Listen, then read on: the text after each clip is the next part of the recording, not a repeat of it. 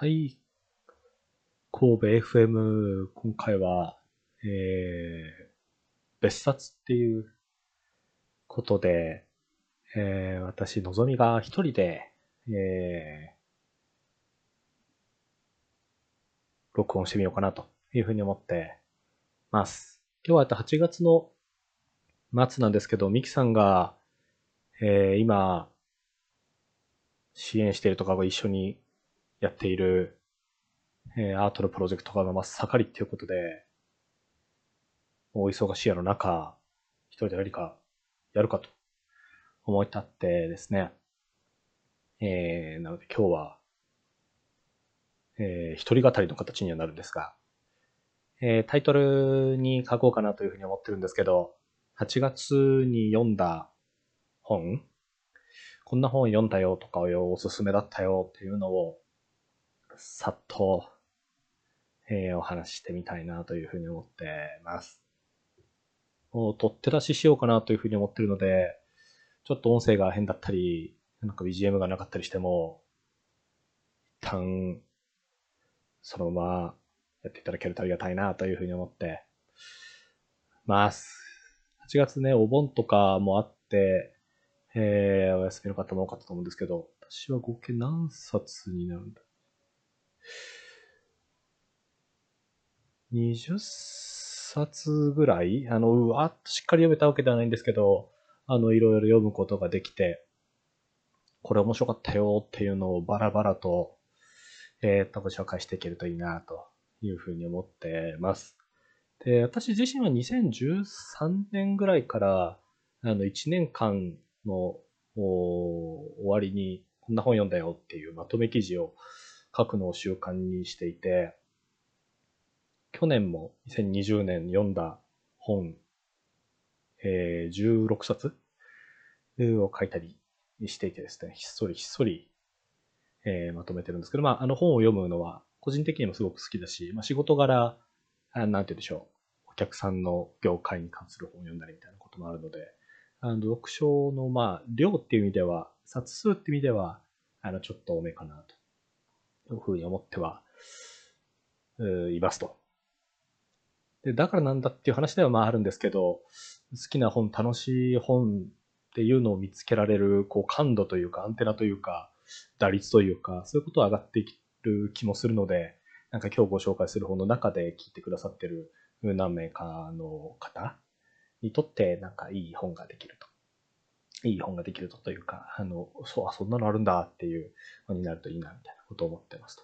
それなんか前段で長々と3分ぐらいちょっと使っちゃったんですけど、早速、えー、回、ご紹介していこうかなというふうに思ってます。で、一つ目ですね、何が良かったかというと、8月の、えー、上旬の方に読んだ本の一冊が、無人の兵団っていう本ですね。えっと、無人の兵団っていうのは無人は人がいないっていう無人。で、兵団はあの、軍隊とかの兵、兵ですね。兵隊の団結なので兵団。で、AI、ロボット、自立型兵器と未来の戦争っていう、もうちょっとおどろおどろしいタイトルではあってですね。これ何かっていうと、まあもともとその軍隊っていうものっていうのは、もう古くは、えー、人が歩いて槍を持って、斧を持ってうわっと言ってたところから、えー、槍が出て、弓矢が出てみたいな、こういろんなあの兵器の進化っていうのが、まあ、あるわけですけど、今この瞬間、2021年、まあ、この本が書かれたのは2018年ぐらいなんですけど、その瞬間何が起きてたかっていうことを、アメリカの元軍人ですね、陸軍の方なんですけど、そこの出身の、今は研究者かな、え、民間のシンクタンクの軍事系のジャーナリストをやってらっしゃる、ジャーナリスト、研究者をやってる人が書いた本、タイトルにも、サブタイトルか、にもあるように、AI ってどんな風に使われてるんだろうとか、ロボットってどういういう使われ方してるんだっけとか。一番怖いなってのはこの自立型兵器っていう部分ですね。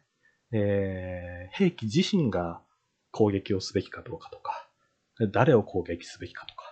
どういう武器を使うべきかってことを判断するっていうものがあの少しずつ出てきていて、そういうものが広がっていったときに未来のセンサーとどうなるんだっけっていうことを、ま、すごく丁寧な取材と、あの、調査と、あと、まあ、本当にインタビューとかですね、かなりリーチに載ってるんですけど、あの、それを紹介していて、とても、あの、いい本っていうと言い方は難しいんですけど、お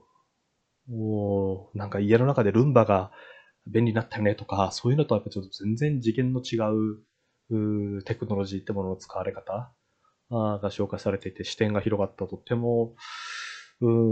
日常から遠い刺激をもらうって意味であのいい本だったなと思い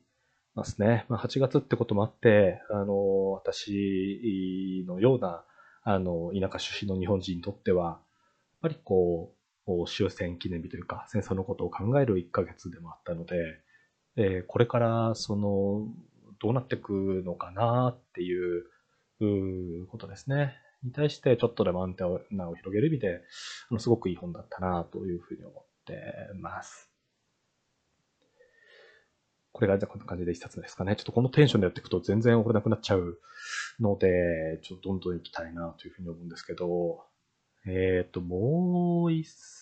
冊、次はですね、ちょっと一気に思考を変えて、あの、読んで楽しかった漫画でいきたいんですけど、このプリンタニア日本っていうう漫画ですね。プリンタニア日本。で、これ、どんな漫画か、今2巻ぐらいまで出てるのかな。で、どんな、えっ、ー、と、漫画かというと、ちょっと SF 味の入っている漫画で、まあ、今年私の中では SF 熱がちょっと高まっている年でもあるので、その文脈の中で楽しく読めた漫画っていう意味でもあるんですけど、時代、何年とか設定はされてないんですが、なんか、あの、ペットとかを 3D プリンターで出力するっていう、あの、文化があのあるんですっていう、まあ、世界観というか、ってことが最初に定義をされて、その中でその 3D プリンターのある種のこうバグみたいな感じで柴犬を出そうとしたら、なんか新種の生物が生まれてきてしまって、なんか白い、ぽよんとした、なんて言うんでしょう。うん、なんて言ったの、おまんじゅうみたいなのが出てきて、3D プリンターから生まれたとはいえ、なんかなんだこれや、新種じゃんってなって、それをプリンターに日本っていう学名で名付けましたっていうまあ、それがそのままタイトルになってるんですけど、うん、可愛いんですよね、プリンタニア日本。その主人公が、あの、飼ってるプリンタニア日本の名前は、スワマっていう、これ関西独特なのかな？こう和菓子のスワマっていうのがあるんですけど、その名前が付けられてる子がいてですね、可愛いんですよ。まあ、私個人的にぬいぐるみがすごく好きっていうのもあって、スワマぬいぐるみ欲しいなと思ったら2巻の最後に、あの、スワマのぬいぐるみ販売間近っていうのが書いてあって、もうすぐググったんですけど、まだ出てないみたいで、出たらすぐに、ちょっと買っちゃいそうだなと思ってるんですけど、できるだけ大きいので作ってほしいなというふうに思ってますね。プリンタニア日本。なんかその、ちょっとずつこう、あの、3D プリンターっていう、そこからあの始まるは始まるんですけど、まだ2巻読み切っても、ちょっとずつこう、隠されてる世界観というか、伏線みたいなのが貼ってあって、これからどんな風にこの世界観って動いていくのかな、という風に思わされるとってもいい漫画ですね。3巻が楽しみです。SF つながりでもう一冊漫画を紹介して見ると、まあ、すごく続いてる漫画の一つでもありますけど、デッド・デッド・デーモンズ・デデデデ・デストラクション。これ最近11巻が出て、えー、なんて言うんでしょう、動きの激しい、えー、漫画なんですけど、いや、これはいいですね。とてもとても良くて、なんかまああの、ちょっとポッドキャストの前半に書いておかなきゃいけないなと思うんですけど、えネタバレありあり前提で、ちょっとお話をしちゃいますが、えっ、と、うん、本当にこれもて、8月の31日っていうのが、まあ、キーの、日付というか、日になっているので、8月に呼ぶのにぴったりの漫画だなと思ってたんですけど、まあ、突然東京の上空にこう宇宙船みたいのが行きちゃって、っていう世界観の話ではあるんですけど、描かれてるものが、まあ、なんて言うんでしょう、すごい日常っぽい日常なんですよね。で、まあ、よくある SF の、なんて言うんでしょう、ちょっと浅いっていう言い方するとちょっとあれですけど、なんか異星人が来てわーっとなって盛り上がって暴動が起きてみたいな、あの、感じかなと思いきや、なんかこの、来た時にはすごく盛り上がるんだけど、意外と人間はそれに慣れちゃってっていう世界観がすごくリアルだなと思うんですよね。今のこの2020年の頭から始まる感染症にまつわる諸々みたいなことを見てても、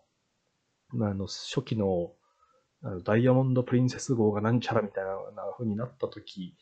の社会の空気感と、今とで言うと、まあ、人間ってだんだん慣れてくんだなみたいなことを感じてたりもするんですけど、もっとその感染症より、こう、如実にわかる、東京の空にすごいでかい船が浮かんでますみたいな、そういうことが起きても、まあ、こうなるんじゃないかなみたいなことを思わされるような、あの、作品ですね。で、始まったのが2013年、4年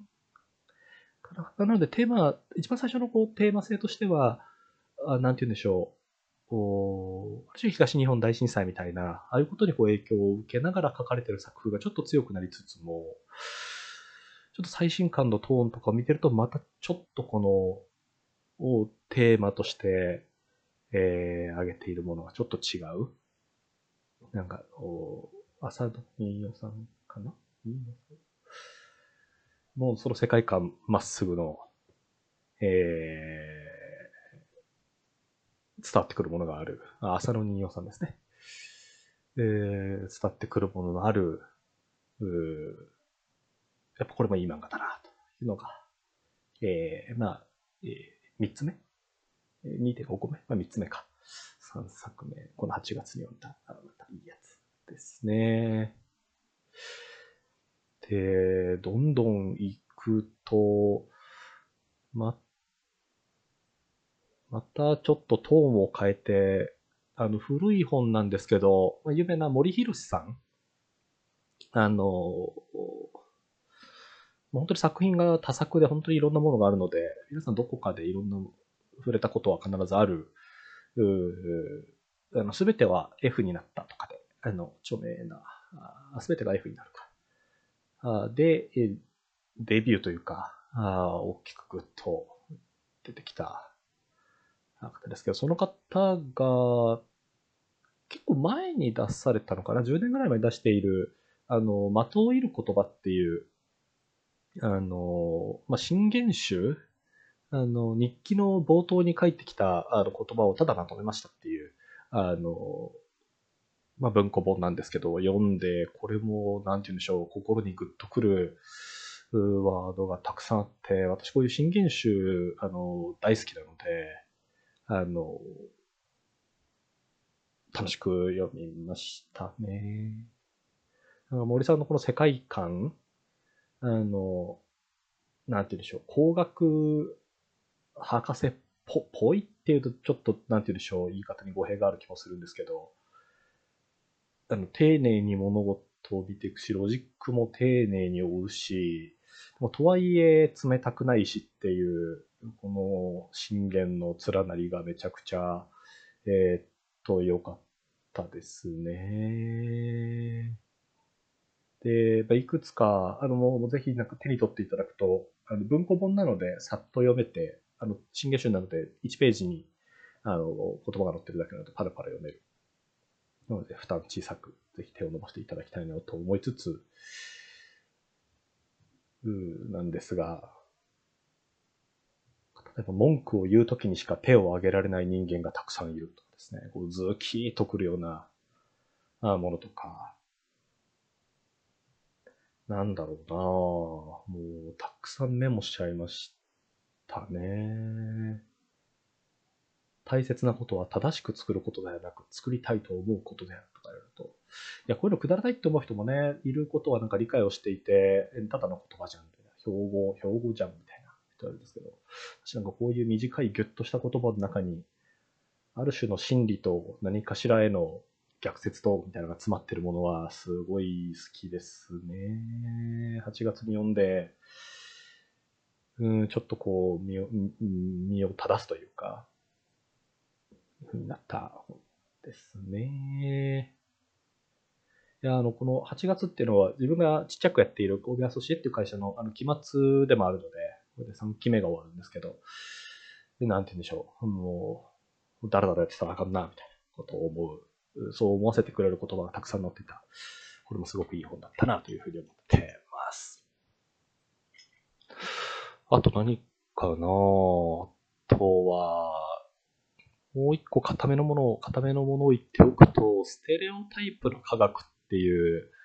う本ですね。これは、えっ、ー、と、英字出版だったかなそうですね。去年出た本なので比較的新しいんですけど、あの、まあ、ステレオタイプっていう言葉、あの、いろいろあっ、まあ、あの、差別、偏見みたいな言葉とか、あと、バイアスみたいな言い方をされたりするんですけど、そのステレオタイプの教育、まあ、あの、いろんな、あと心理学とか社会心理学とか、そういう文脈の中で研究されているものが一定あるんですけど、その人間っていう生き物が、どれぐらいそのステレオタイプっていうものに、あの、まあ、影響されてるかってことを書いてるんですよね。まあ、タイトルの通りではあるんですけど、で、それを意識的にではなく、無意識のレベルでも、意思決定とか行動、パフォーマンスに影響するっていうことを書いてるんですよね。で、まあ、アメリカの本なので、まあ、人種とか、あるいはジェンダーに関わるあのことを書いてるんですけど、あの、な、何かっていうと、こう意識している、こういう偏見があるよなとか、こう、なんて言うんでしょう。あの、私はそういう人を差別しませんとか、まあ、いろいろあると思うんですよね。あの、まあ、男女みたいな切り口ももちろんあるし、まあ、性的思考の LGBT もろもろみたいな話もよく出てくるし、よく出てくるというか、意識していることは多いような気がするし、で、それをこう明示、意識下でどんなあの態度をとっていようと、その社会のステレオタイプってものに我々は影響されてるんだっていうことをあの言っている本ですね。で、まあ、最近あの、その心理学、社会心理学の研究っていうのは再現性がもろもろみたいなあの指摘はされていて、まあ、個別のものについて本当はどうだろうって話は当然あるはあるんですけど、なんか自分が持っている無意識のステレオタイプってそれに影響されてるんだっていうことを、まずこのメタで自覚するっていうのは大事な一歩な気がしていて、で、あの、この本の、まあ、情報の紹介として、あの、元陸上選手の為末大さんとかっていうのが、パフォーマンスを、こう、思い込みにとらわれずにどうやってパフォーマンス上げていくかみたいな、あの、話をされてたりとかもするんですけど、まあ、なんかまず知って、で、そこから、じゃあ自分のパフォーマンスを高めるとか、人との向き合い方をどう考えるかっていうことにつなげていく上で、まず一歩目、えーまあ、無意識のことを理解することはとても難しいので、まずこのステレオタイプ脅威っていうものを意識下に置いてみるっていうことですね。そういう観点で、あのすごくいい本だなというのを感じて、これもちょっと厚かったんじゃないかな。300ページぐらいあるんですけど、あの、まあ、どこまで知りたいかによるとは思うんですけど、パラパッと、あの、序盤と終わりにを読むだけでも、あの、その瞬間から何か感じることに作用出そうないうふうに思っていて、あのぜひ手を伸ばしていただきたい一冊ですね。じゃあもうあと2冊ぐらい行きたいなと思っていてですね。あと2冊どれにしようかな。いや、8月、いい本多かったんですよね。めちゃくちゃ多かったんだよなやっぱり一冊はこれですかね。えっと、蕎麦ですよっていう、あの、平松陽子さんっていう方が書かれた、あの、立ちそば、立ち食いそばの、あの、お店を紹介していく、エッセイって言ったらいいのかなの本なんですけど、もう最高でしたね。3年ぐらい前に書かれた本なので、あの、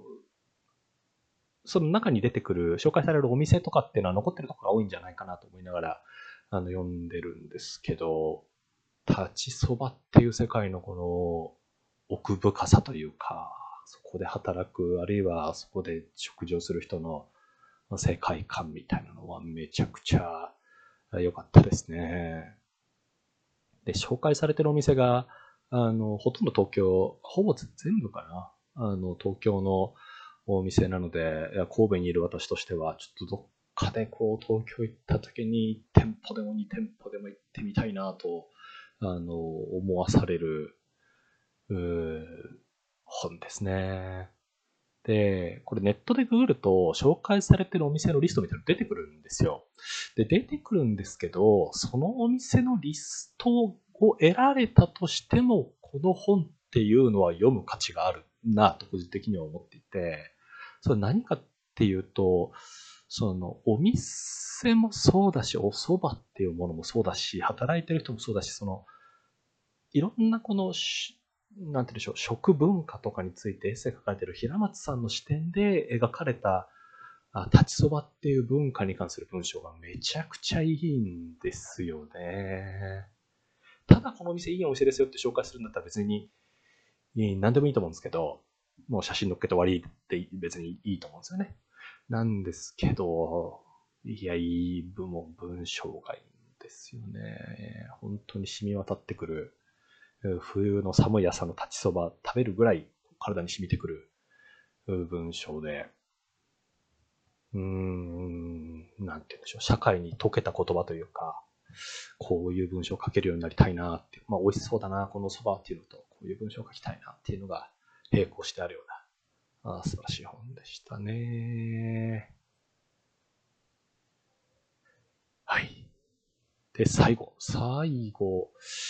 最後ね、最後どれにしようかしら。いや、ちょっと今迷ってるのは二つあって、あの、ツイッターとかで有名なヤンデル先生が書かれてる、どこからが病気なのっていう本を、なんでこれめちゃくちゃ良かったなっていう一つと、あともう一個、誤読のイタリアっていう、イタリア出身イタリア人で、えっと、日本に10年ぐらい暮らしてる方が書いてる、誤読のイタリアっていう本があって、2冊どっちもめちゃくちゃ良かったんですよね。誤読のイタリアかな。誤読のイタリアですね。なんか、これはとってもとってもいい本だったですと。で、名前の通り、あの、誤読のイタリアっていう、イタリアっていう言葉を日本人が聞いた時に何を連想するだろうか。もちろん人によって違うとは思うんですけど、あの出てくるものってあのいくつもあると思うんですよね。ファッションっていうことだったり、あるいは食事の中でののパスタみたいなことだったり、ピザみたいなことだったり、あるいはその国民性としてイタリア人の男性はみたいなことだったりすると思うんですけど、その日本人があのイタリアって言葉から連想するいろんなイメージと、で、なかなかそのこの本の著者の方が描いているイタリア像っていうのがなかなか一致しないっていう、えっと、ディエゴ・マルティーナさんか、があのおっしゃられてる部分がなかなか一致しないっていう話が、あの、そこかしこにあるんですけど、かなり、イタリアっていう一括りで考えてしまうことの愚かしさというか、そういうことを痛感させてくれる、これもとてもいい本でしたね。なんか家族っていうもののあり方とか、あるいはコミュニケーションの時の距離感みたいな、そういうこと。で、ただこう、なんて言うんでしょう、浅くイタリアではこうですみたいなことを書く、ところではなくて、このディエゴさんは、日本文学の研究をあのイタリアの大学でもされて、留学してもされて、なので、日本人がなんでそんな風に理解するんだろうとか、なんでそんな風に見えちゃうんだろうとか、そういう視点もすごくこう深まっていてで、違うから直してよっていう、ただそういうわけでもなく、まあ、誤読のイタリアっていう名前の通り、ある誤読っていう、うん、なんて言うんでしょう、しょうがなく起きてしまうことだったり、ある種たまにポジティブに取られるところもあると思うんですけど、まあ、そういう、こう、位置づけで、イタリアってこうですよっていう話をしてくださるのはすごく良かったなと思って、あの、北イタリアと南イタリアのあの話とか、エイコさんは南イタリアの方確かご出身なんですよね。あの、すごく良かったですね。まあ、日本でも海外に行った時に日本ってさ、って一括りにされると、いや、ちょっと違うんだけどな、みたいな思うこともあると思うんですけど、でそれを我々もまあどうしてもやってしまうと。まあ、それもステレオタイプの一つかもしれないですね。ステレオタイプの科学もぜひ合わせて読んでいただくといいんじゃないかなという気がしてますね。はい、みたいな感じで8月に読んでよかった本でしたと。また、なんかこんな感じで、えっ、と、読んだ本で良かったものとか、なんかご紹介していけるといいんじゃないかなというふうに思ってます。なんかミキさんが落ち着いたら、ミキさんの一人、いいの声も聞いてみたいですね。じゃあ、じゃあそんな感じで今日はありがとうございました。失礼します。